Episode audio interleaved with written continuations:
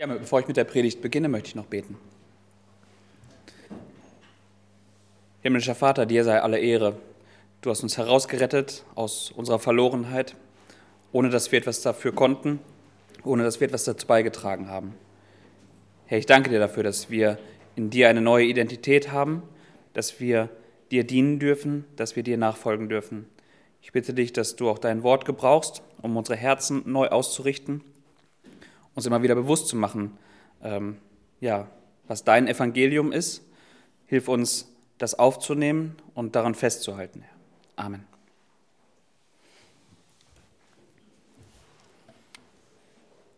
Der heutige Predigtext steht in Galater 1. Und zwar sind das die Verse 6 bis 9. Galater 1, 6 bis 9. Und ich lese den Text einmal. Da schreibt Paulus an die Gemeinden in Galatien, ich wundere mich, dass ihr euch so schnell von dem, der euch durch die Gnade Christi oder eigentlich besser in die Gnade Christi berufen hat, abwendet zu einem anderen Evangelium, wo es doch kein anderes gibt. Einige verwirren euch nur und wollen das Evangelium des Christus umkehren. Wenn aber auch wir oder ein Engel aus dem Himmel euch etwas als Evangelium entgegen dem verkündigen, was wir euch als Evangelium verkündigt haben, er sei verflucht. Wie wir früher gesagt haben, so sage ich auch jetzt wieder, wenn jemand euch etwas als Evangelium verkündigt, entgegen dem, was ihr empfangen habt, er sei verflucht. In unserem Predigtext heute äh, steigen wir sehr schnell ohne große Umschweife in das Anliegen dieses Briefes ein, weshalb Paulus überhaupt diesen Brief schreibt. Ja, wenn wir diesen Brief mit anderen Briefen vergleichen, dann fällt auf, dass Paulus hier keine lange Begrüßung voranstellt. Also die ersten fünf Verse sind Begrüßung genug. Zu anderen Gemeinden verliert er noch Worte äh, der Dankbarkeit, wie dankbar er ist für ihren Glauben, wie sehr er sich an ihnen freut. Ähm, das schreibt er nicht an die Galater. Und das ist sehr auffällig, wenn man den Brief mit anderen Briefen vergleicht. Er, ist nicht dank, er schreibt nicht, dass er dankbar für den Glauben ist, weil er genau diesen Glauben bei den Galatern gerade schwinden sieht. Ja, ähm, Paulus hat das Anliegen, keine Zeit zu verlieren. Er ringt hier in diesem Brief im wahrsten Sinne des Wortes um Seelen. Ja, entweder sie glauben an Christus und haben somit in ihm das Heil, oder sie glauben im Judentum und gehen verloren. Diese Situation sieht Paulus hier. Es ist wichtig zu beachten, an wen Paulus sich hier wendet. Klar, die Gemeinde in Galatien, das wissen wir. Aber an welche Personengruppe wendet er sich hier? Ich weiß nicht, wie euer Gemeindebild aussieht, vor allem wie stark hierarchisch das geprägt ist, nach Ämtern und so. Aber er wendet sich an die, die man vielleicht so als normale Gemeindeglieder bezeichnen würde. Er wendet sich hier nicht an die Irrlehrer, nicht an diejenigen, die falsche Lehren in die Gemeinden gebracht haben sondern an diejenigen, die es gehört haben und aufgenommen haben. An die wendet er sich. Ja? Er spricht nicht zu den, zu den Lehrern der Gemeinde. Ähm, über sie redet er dann auch im Brief. Aber hier, er spricht direkt zu denen, die es gehört und aufgenommen haben. Und um ihre Seelen ringt Paulus. Ja, ich bin mir ziemlich sicher, dass wenn Paulus den Irrlehrern sich den direkt gegenüberstellen würde, würde er noch ganz andere Worte wählen als hier in diesem Brief, also noch sehr viel härter obwohl dieser Brief äh, sehr unverkennbar deutlich macht, es ist ein ernstes Anliegen. Ja, und Paulus spricht auch hier in diesem Brief auch an die, äh, an die, an die er den Brief adressiert, mit einer großen Ernsthaftigkeit, mit Klarheit und mit einem starken Nachdruck. Und trotzdem ist es verwunderlich, oder vielleicht gerade deshalb ist es verwunderlich, warum Paulus seine Worte so wählt, wie er sie wählt. Das ist ein ernstes Thema. Daran gibt es keinen Zweifel. Und wie steigt er ein in diesen Text? Ich wundere mich, dass ihr euch so schnell von dem, der euch in die Gnade Christi berufen hat, abwendet zu einem anderen Evangelium. Ich wundere mich. Es hat etwas sehr Fürsorgliches, wie Paulus hier äh, sich an diese, ja, auf dem, sich auf dem Weg verloren zu gehen befindlichen Seelen, wie er sich an diese wendet. Ja, ich, Ich sorge mich um euch. Mich wundert es, was, was da los ist. Das hat schon fast was Selbstbeherrschtes, wie Paulus hier schreibt. Wenn ich weiß, da passiert gerade was, ja, und ich, ich habe sehe allerhöchste Not, jetzt zu reagieren. Vor allem auch unter, vor dem Hintergrund, dass man weiß, ist noch gar nicht so lange her, dass sie das Evangelium mir angenommen haben. Schreibt er, ich, ich wundere mich. Ähm, wir müssen wissen, es liegt, liegen ein paar Monate zwischen dem, dass Paulus diese Gemeinde gegründet hat und jetzt diesen Brief schreibt. Also das ging sehr, sehr zügig. Und ich weiß nicht, wie ihr in so einer Situation reagieren würdet. In Paulus Situation, versetzt euch mal in seine Lage.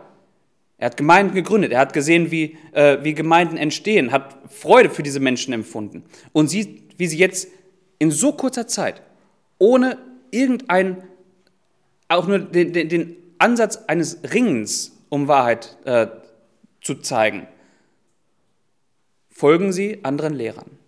Ja. Also in Paulus Situation ähm, wäre ich, glaube ich, sehr viel ungehaltener.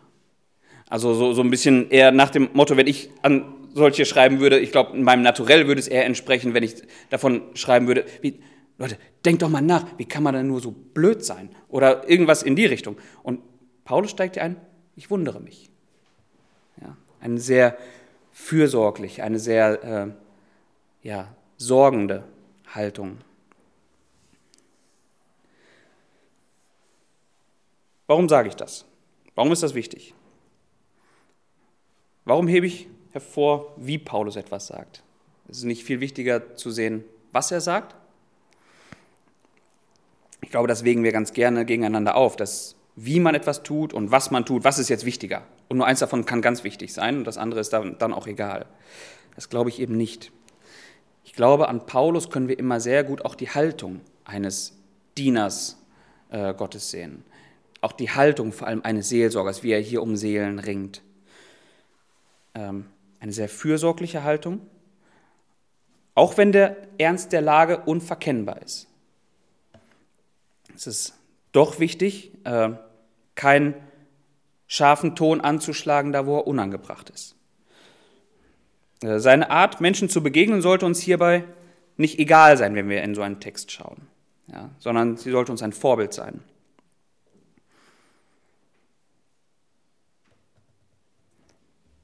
Und so schlägt er gegenüber denen, die den Irrlehrern glauben, einen eher milden, ja, nicht weniger bestimmten Ton. Das ist ein bestimmter Ton, aber einen eher milden Ton an. Um die Sache an sich, um den Inhalt von dem, was er schreibt, ist es ihm sehr ernst. Und da kennt er keine Kompromisse, kein Entgegenkommen. Ja. Und trotzdem ist die Unnachgiebigkeit und die Klarheit seiner Botschaft niemals Grund, denjenigen, der in die Irre geht, aufbrausend und hart zu begegnen. Das ist wichtig.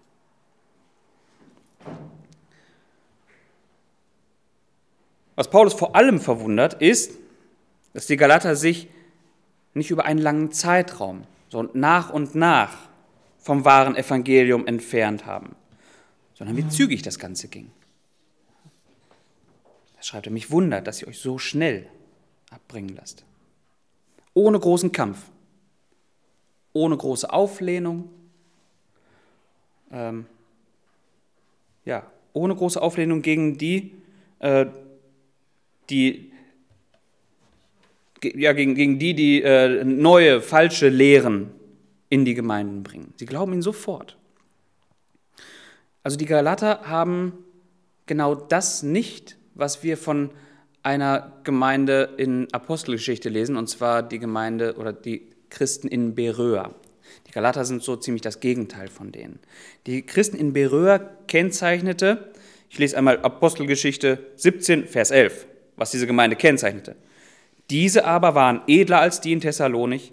Sie nahmen mit aller Bereitwilligkeit das Wort auf und untersuchten täglich die Schriften, ob dies sich so verhielte. Das waren die Christen in Beröa. Genau das Gegenteil sind die Christen in, Galat, in Galatien. Sie untersuchen gar nichts. Sie nehmen das einfach so an. Was da kommt, wird angenommen. Ja, die Galater folgen den falschen Lehrern, äh, auch eventuell sogar ohne irgendeinen Widerspruch zu dem zu sehen, was sie bisher glaubten. Sie konnten es in keinster Weise irgendwie auseinanderhalten. Ähm, und wenn sie es auseinanderhalten konnten und dem gefolgt sind, umso schlimmer. Aber ähm, halten wir ihnen zugute vielleicht, dass, dass sie dachten, da gibt es gar keinen Widerspruch.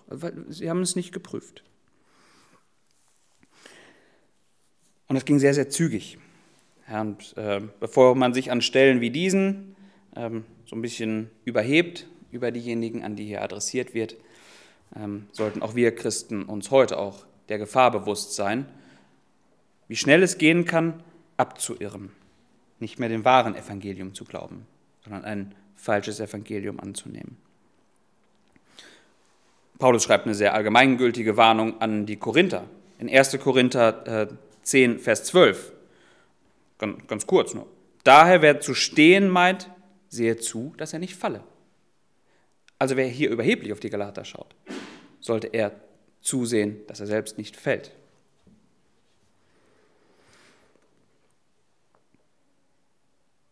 So mag es sein, dass die Galater sehr sorglos waren bei der Wahl der Lehrer. Ja, sie waren sehr sorglos beim Prüfen der Inhalte, welcher Glaube denn überhaupt gelehrt wird. Aber eben diese Sorglosigkeit, ja, dieser, dieser, ähm, dieser Schwermut beim, beim Ringen um das rechte Glaubensverständnis sind kein rein galatisches Problem. Es ist daher eine Besonderheit, eher, wenn man Christen trifft wie die aus Beröa. Wie oft merken wir doch auch selbst, wie mühsam, ja, wie mühsam das Herz den, den Glauben fasst und auch festhält. Wer kann von sich behaupten, seinen Glauben täglich in dem vollen Bewusstsein äh, der Gnade Gottes zu leben? Das heißt, also damit, damit meine ich, dass das alles Tun und Denken immer getrieben ist von dem Bewusstsein, dass wir aus der Gnade, und zwar aus der Gnade allein, gerettet sind und überhaupt glauben dürfen. Vielmehr lässt sich das menschliche Herz doch dazu verführen, ähm, sich von der Gnade abzuwenden. Das ist eigentlich das Wesen des Herzens, dass es sich von der Gnade abwendet und doch immer sein eigenes Tun beimischen möchte, um errettet zu werden. Und das ist kein rein galatisches Problem. Ja, dass dies aber so extrem zügig geschah, ähm, das ist schon etwas Besonderes für die Galater. Und das verwundert Paulus. Meistens ist das doch eher ein schleichender Prozess. Was taten die Galater, wenn sie den falschen Lehrern Glauben schenkten und, ja, und ihre Errettung, also dem, einem falschen Evangelium glaubten, nicht mehr dem wahren Evangelium? Also das heißt, ihre Errettung nicht mehr allein in der Gnade sahen, dass, dass die Errettung allein aus Gnade, allein durch das Vertrauen auf Christi Werk geschieht, das haben sie an die Seite gekehrt und sind einem falschen Evangelium gefolgt, was dem Ganzen ein Handeln beigemischt hat, um errettet zu werden. Also was sie doch tun müssen, um errettet zu werden. Ja, und was taten sie, indem sie diesem falschen Evangelium glaubten? Sie wenden sich ab. Ja, oder sie lassen sich durch andere abwenden. Diese Formulierung mag bei dem einen oder anderen ähm, damaligen Hörer, vielleicht auch heute noch, ein kurzes Verwundern oder einen kurzen Schock hervorrufen. Also abwenden ist das nicht etwas übertrieben? Ja, ich habe mich doch von nichts abgewandt, meinem Glauben vielleicht neue Facetten hinzugefügt, etwas dem hinzugefügt, aber abwenden sieht doch eigentlich anders aus.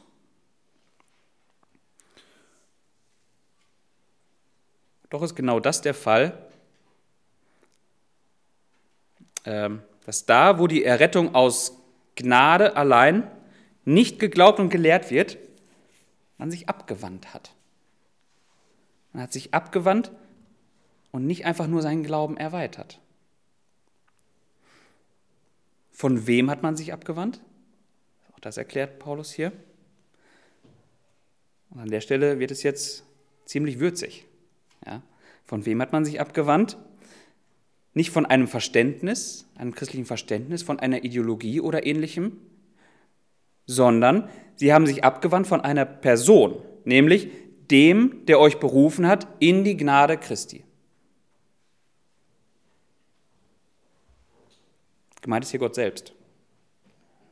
Ja, also, das ist ein harter Schlag, den Paulus hier setzt. Das ist ein harter Schlag.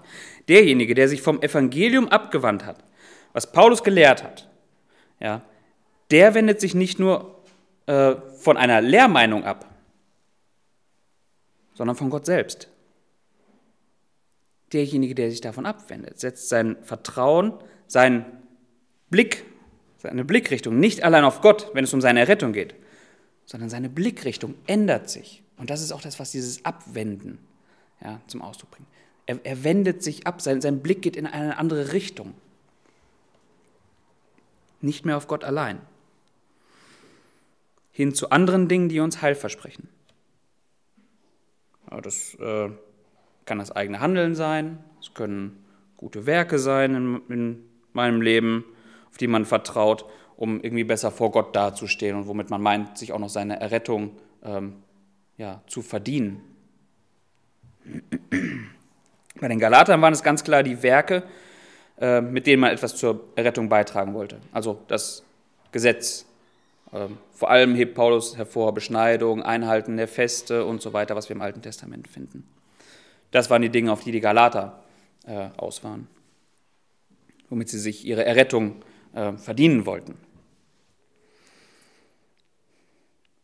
Also beachten wir, es war ziemlich sicher, nicht das Anliegen der Galater, sich von Gott abzuwenden, loszusagen oder ähnliches. Das war mit Sicherheit nicht ihr Anliegen. Vielmehr mag es durchaus der Wunsch gewesen sein, äh, Gott zu gefallen, durch das, was man jetzt noch zusätzlich tut. Man will ja Gott gefallen, um sich seine Errettung ja zu verdienen. Es mag durchaus die Intention gewesen sein. Ja, mit diesen Werken meinten sie, ähm, würden sie etwas zu ihrem Heil beitragen.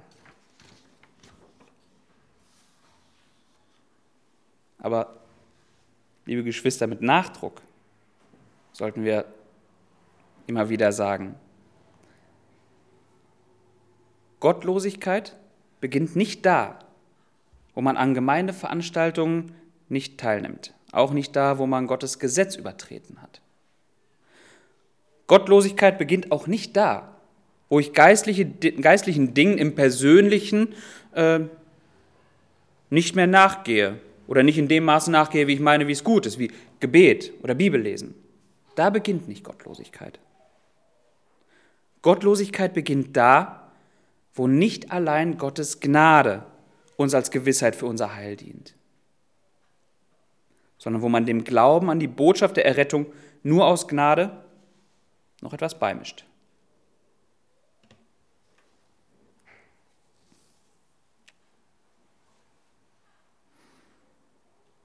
Genau darin bestand die Berufung der Galater. Ja, und auch heute noch aller wahrhaft Gläubigen, dass sie in die Gnade Christi, so wie es dieser Text sagt, in die Gnade Christi berufen sind.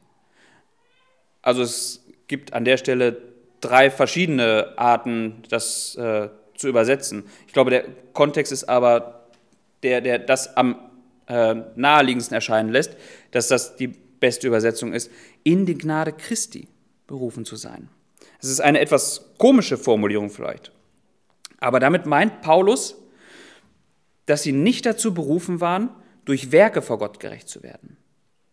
Sie sind berufen, ihre Gerechtigkeit in der Gnade Christi allein zu erkennen.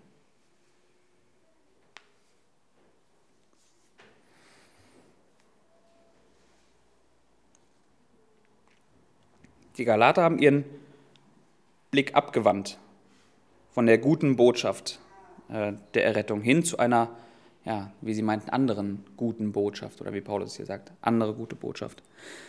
Als anderes Evangelium bezeichnet Paulus das, äh, was eben diese judenchristlichen Irrlehrer lehrten. Damit äh, kein Missverständnis aufkommt. Also Paulus meint hier nicht, dass es ein tatsächlich anderes Evangelium geben würde, was daneben Bestand haben könnte. Das meint er nicht. Deswegen schiebt er auch direkt hinterher, obwohl es doch kein anderes Evangelium gibt.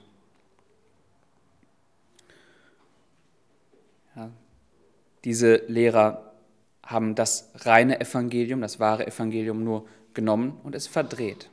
Sie haben es verwirrt, verfälscht. Ähm, kann man auch übersetzen mit pervertiert. Das haben sie damit gemacht. Sie haben es pervertiert. Damit bringt Paulus zum Ausdruck, dass etwas so geändert wird, äh, dass es etwas, etwas, etwas äh, Krankes, Andersartiges hervorbringt. Aber irgendwie in gewissem Maße noch eine gewisse Ähnlichkeit zu dem Ursprünglichen zu haben scheint. Ja, und so ist das Evangelium, was sie bringt. Es, es scheint noch irgendwie, es ist ähnlich, aber es ist doch etwas Krankes, was, was da hervorgebracht wird. Es gibt nur das eine, das wahre Evangelium, nämlich, dass der Mensch errettet ist, ähm, der sich einzig und allein auf das Werk Christi für seine Errettung beruft. Einzig und allein darauf. Der Mensch, der erkennt, dass es reine Gnade ist, die uns äh, vor Gott gerecht macht. Alles, was dem hinzugefügt wird, ist keine Ergänzung des Evangeliums, es ist eine Verdrehung der gesunden Botschaft und sorgt für Verwirrung, wie Paulus schreibt. Überall, wo die Verheißung des Evangeliums verknüpft wird mit Bedingungen, da wird das Evangelium verfälscht. Die Bedingungen, die den Galatern gelehrt wurden äh, und was sie annahmen, war, wenn du gerettet werden willst, musst du dich beschneiden lassen. Und du musst das Gesetz halten, die alttestamentlichen Feste und so weiter. Das wurde ihnen gelehrt. Und sie glaubten es. Durch alle Zeiten hindurch bis heute steht Gottes Gemeinde in dem Kampf gegen die Verfälschung des Evangeliums. Und darin gilt es als Gemeinde klar zu sein, ja. nicht schläfrig zu sein. Durch alle Zeiten hindurch wird das Evangelium hart angegriffen. Nicht nur von außen, auch innerhalb der Gemeinde, durch falsche Vorstellungen, falsche Glaubensvorstellungen. Heute mögen es vielleicht andere Dinge sein als die Beschneidung, die gelehrt wird, was man noch zusätzlich tun muss. Aber heute werden die Verheißungen des Evangeliums an Bedingungen geknüpft. Ja, du musst ein heiliges Leben führen. Oder du musst in der, man kann es auch noch former ausdrücken, in der Heiligung immer weiter voranschreiten.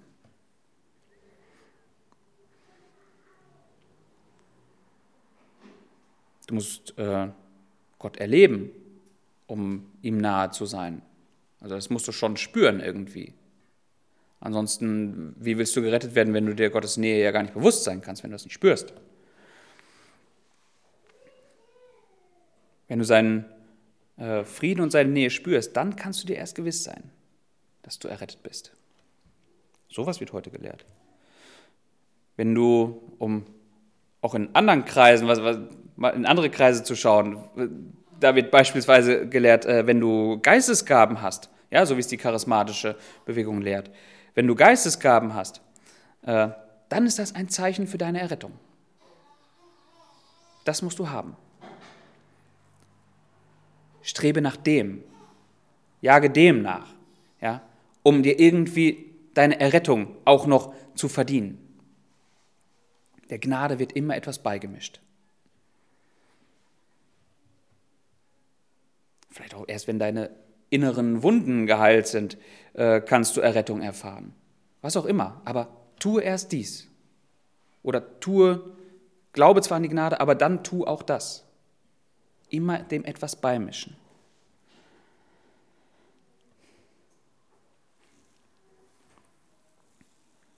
Wenn du dich für Jesus entschieden hast, dann wirst du gerettet.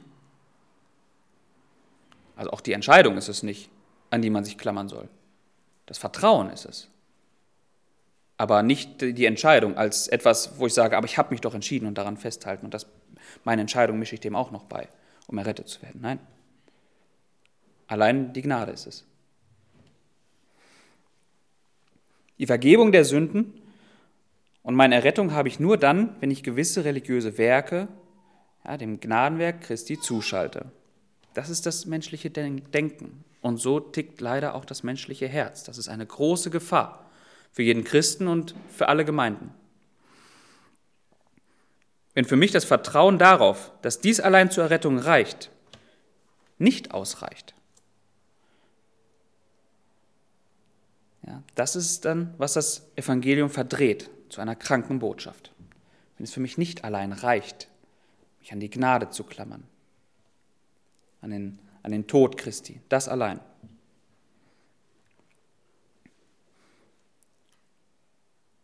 Und unsere Menschen von Natur aus erscheint das als sehr dumm eigentlich. Ja, auf etwas zu vertrauen, was ich weder sehe, noch fühle, noch irgendwie lenken kann. Was irgendwann in der Zeitgeschichte mal passiert ist, wo ich aber keine Handhabe habe über irgendetwas. Ja, ich habe keine wahrnehmbare Garantie, außer Zusagen aus Gottes Wort aber keine handfeste Garantie, die ich irgendwem zeigen kann und wo es unzweifelhaft klar ist, so ist es, sondern nur die Verheißung von Gottes Wort. Das ist dem natürlichen Menschen zuwider. Das ist sehr dumm. Das, das erscheint uns oft sehr dumm. Das ist das Einzige, was wir, an was wir uns klammern können, was wir vor Gott vorbringen können. Das Vertrauen darauf, dass der Tod seines Sohnes reicht.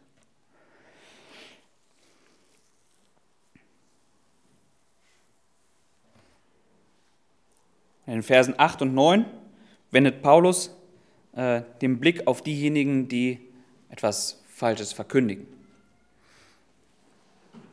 Hm, er richtet den Blick auf diejenigen, die Gottes Volk unterweisen sollen, seine Gemeinde unterweisen sollen, ähm, oder als solche auftreten, die meinen, es zu sollen, obwohl sie gar nicht dazu berufen sind, äh, die halt davon ausgehen, das Unterweisen, das Lehren der Gemeinde ist ihre Aufgabe.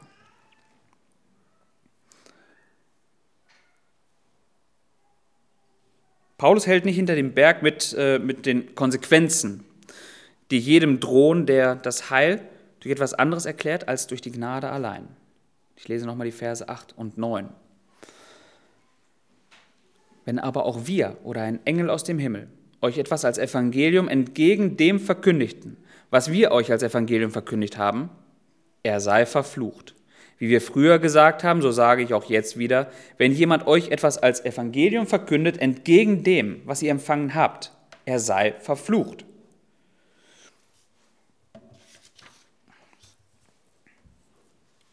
Paulus beginnt hier bei sich selbst.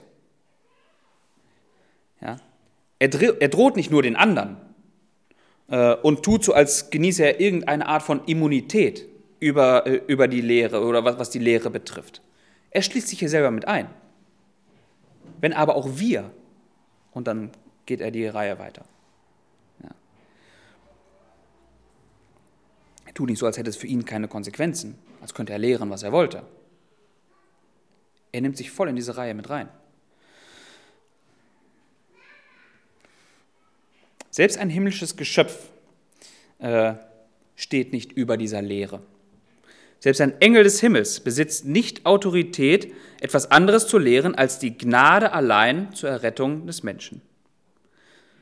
Ja, hierbei sollte klar sein, dass, ähm, dass Paulus keine Situation schildert, die so gang und gäbe wäre. Also als wäre es normal, dass Engel aus dem Himmel kämen und Gottes gemeinen Erkenntnisse zu bringen.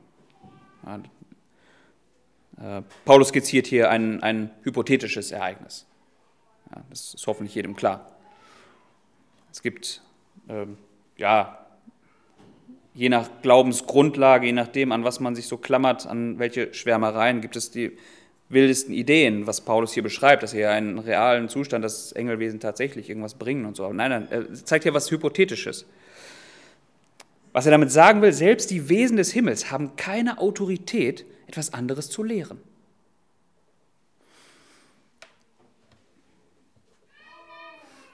Ja, er will mit diesem hypothetischen Szenario äh, das Gebrauchte, um die Ernsthaftigkeit, die Unerschütterlichkeit der Lehre, der Errettung aus Gnade deutlich zu machen. Denen aber, die lehren, dass etwas anderes oder etwas Zusätzliches zum Heil notwendig sei, als das Vertrauen auf Christi Opfer, denen zeigt Paulus hier die Konsequenzen auf. Der sei verflucht. Ja, das ist ein sehr furchtbarer Ausgang, den Paulus hier aufzeigt. Äh, ganz grundsätzlich bedeutet es, wenn Gott einen Menschen verflucht, dass äh, Gott diesem Menschen in seinem Zorn begegnet. Wen Gott verflucht, der ist von Gott geschieden und ewig verloren. Jeder Verkündiger, vor allem diejenigen, die meinen, ein neues Evangelium gefunden zu haben, weil sie entweder das Biblische gar nicht kennen ja, oder es vielleicht für zu veraltet halten, als dass es noch gelehrt werden müsste. Aber jeder Verkündiger äh, sollte hier erschrecken. Diese Worte richtet Paulus an die, die die Gemeinde Gottes in die Irre führen. Die, die nicht von der Freiheit, die, nicht die, die, die, nicht in die Freiheit von der äh, Errettung aus Gnade rufen, nicht in diese Freiheit, sondern die, die in die äh, Knechtschaft des Gesetzes, der Gesetzeswerke, des eigenen Tuns, diese Knechtschaft rufen. An die richtet er äh, diese Worte. Die seien verflucht.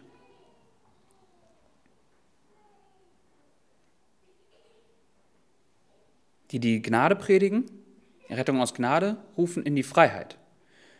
Die die äh, Errettung aus eigenem Tun predigen, äh, rufen in die Knechtschaft. Ja, das knechtet. Das fordert etwas, was man sowieso nicht halten kann. Ja, was für eine Verantwortung für einen Prediger, ja, einen, einen Lehrer des Wortes. Jeder muss in der Lage sein, zu erklären, was vor Gott rechter Glaube ist. Kluge menschliche Weisheiten geben, ja, das ist nicht Aufgabe eines Predigers, eines Pastors, eines Ältesten. Den rechten Weg des Glaubens aufzeigen, das ist seine Aufgabe. Auf Christus zu weisen und nicht selbst eine Lösung anbieten äh, durch irgendwelche klugen Ratschläge, was der schuldbeladene Mensch aus eigener Kraft tun kann, um irgendwie für ihn gefühlt seine, seine Schuld zu egalisieren. Nicht so etwas anzubieten. Jeder Prediger, jeder Pastor, jeder Älteste, der sich selbst als Problemlöser und nicht als Wegweiser zu Christus sieht, dem droht Paulus hier eine, einen schlimmen Ausgang an. Ja, und es reicht auch nicht nur einmal. Paulus wiederholt das. Die Situation ist so ernst, dass er die Konsequenz nochmal wiederholt. Die Konsequenz einer solch reinen Lehre haben auch die Reformatoren erkannt. Schauen wir uns reformatorische Bekenntnisse an.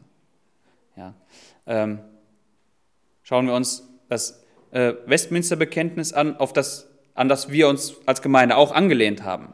Ähm, dann wird immer herausgestellt, eine reine Gemeinde, zu allen Zeiten sieht man die Gemeinde Gottes mal mehr, mal weniger rein, immer im Zusammenhang mit einer reinen Lehre, wo das Evangelium rein verkündet wird.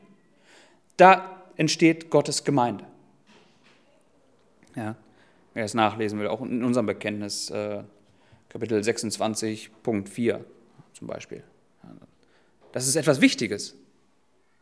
Das ist ganz wichtig, dass wir uns daran klammern. Nicht da, wo etwas gepredigt wird, wo, wo wir meinen, das wollen Menschen hören. Nein. Da, wo die Errettung aus Gnade gepredigt wird. Da, wo Sünden klar aufgedeckt werden und erkennbar gemacht wird, dass Gnade überhaupt notwendig ist, dass Errettung notwendig ist. Und diese Errettung allein aus Gnade geschieht. Da finden Menschen zu wahrem Glauben.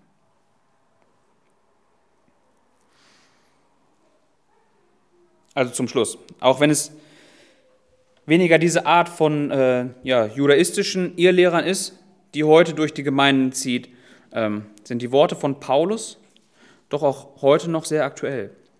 Heute wird noch vielerorts ja, äh, der gleiche Kerngedanke gepredigt wie bei den Galatern. Wenn es um die Errettung geht, dann ist es nicht Gott allein, der diese wirkt. Christi Werk und der Mensch. Christus plus mein Zutun.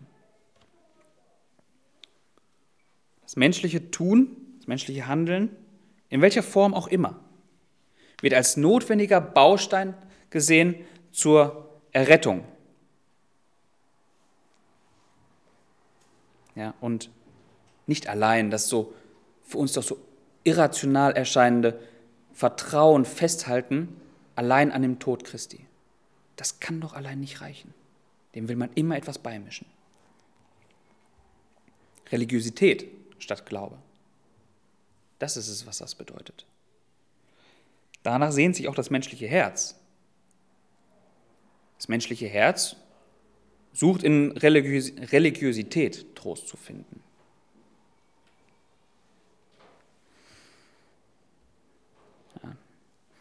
Ähm, Paulus schreibt auch an Timotheus in 1 Timotheus 4, Vers 16, genau darauf Acht zu haben, was gelehrt wird. Da schreibt er, habe auch Acht, habe Acht auf dich selbst und auf die Lehre. Beharre in diesen Dingen, denn wenn du dies tust, so wirst du sowohl dich retten, so, so wirst du sowohl dich selbst retten, als auch die, die dich hören. Hab Acht auf die Lehre. Achte genau drauf, welchen Weg zur Errettung du aufzeigst. Christus allein ist es, auf den man sich beruft. Ja, ebenso sollte auch jede Gemeinde darauf achten, was sie an Lehren vorgesetzt bekommt. Ja, wem sie ihr Ohr leiht. Eins müssen wir immer vor Augen halten. Äh, dieses einfache, für das menschliche Herz vielleicht auch törichte Evangelium ist kein Evangelium von Menschen, sondern Gottes Kraft zur Errettung. Amen.